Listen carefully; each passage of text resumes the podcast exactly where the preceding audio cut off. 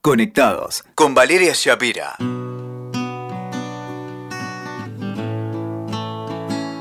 Hola, ¿cómo estás? Bienvenido, bienvenida. Bienvenides se dice ahora, me cuesta, ¿eh? Pero bueno, hoy te propongo, mira, justo hablando de esto del lenguaje inclusivo y de las críticas que hay y que por qué lo usan y que por qué no lo usan, dejemos que la gente sea feliz. Yo quiero hablarte de esto, de dejar de juzgar. Somos todos expertos en levantar nuestro dedito y en condenar al otro porque no hace las cosas de la forma en que nos gusta a nosotros. Lenguaje inclusivo incluido. ¿Por qué hablan de esa manera? Bueno, que cada uno hable como quiere, con la E, con la O, con la U. Porque en definitiva, cuando uno aprende a aceptar al otro tal como es, se enriquece, crece y evoluciona. Hoy voy a hablar de los juicios, de dejar de juzgar. Cuando dejamos de focalizar en nuestras fallas, cuando nos aceptamos con nuestras imperfecciones, también volvemos menos severa nuestra mirada hacia los demás. El poder de ser vulnerable, un libro que te recomiendo muchísimo de Brené Brown, donde habla de reconocernos en nuestras propias vulnerabilidades, de entender que somos falibles, de saber que somos humanos.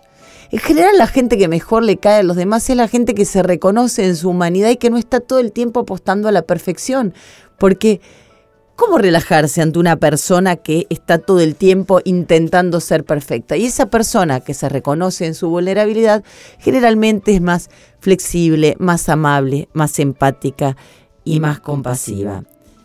Una vida armónica solo va a ser posible en la medida en que dejemos de lado los juicios.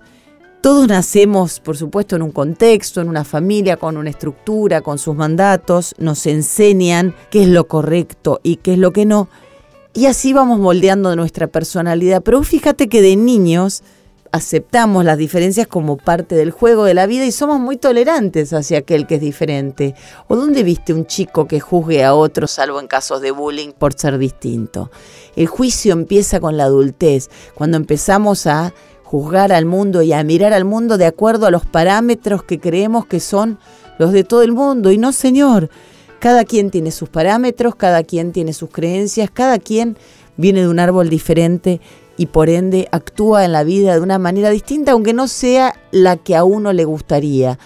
Y vivir la vida tratando de modificar al otro para que se acomode a lo que nosotros creemos que debe ser es muy desgastante para nosotros y para nuestras relaciones. Así que te invito a dejar de lado los juicios, a recordar que cuando nos juzgamos con dureza a nosotros mismos, también juzgamos con dureza a los demás.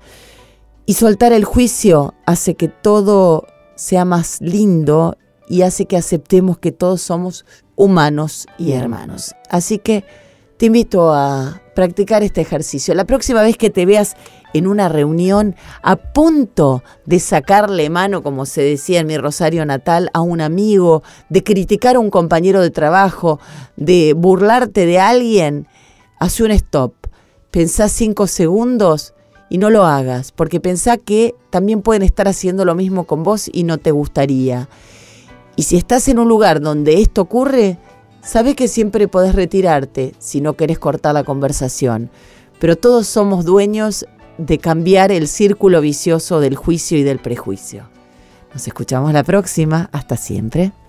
Escuchaste Conectados con Valeria Shapira. WeToker. Sumamos las partes.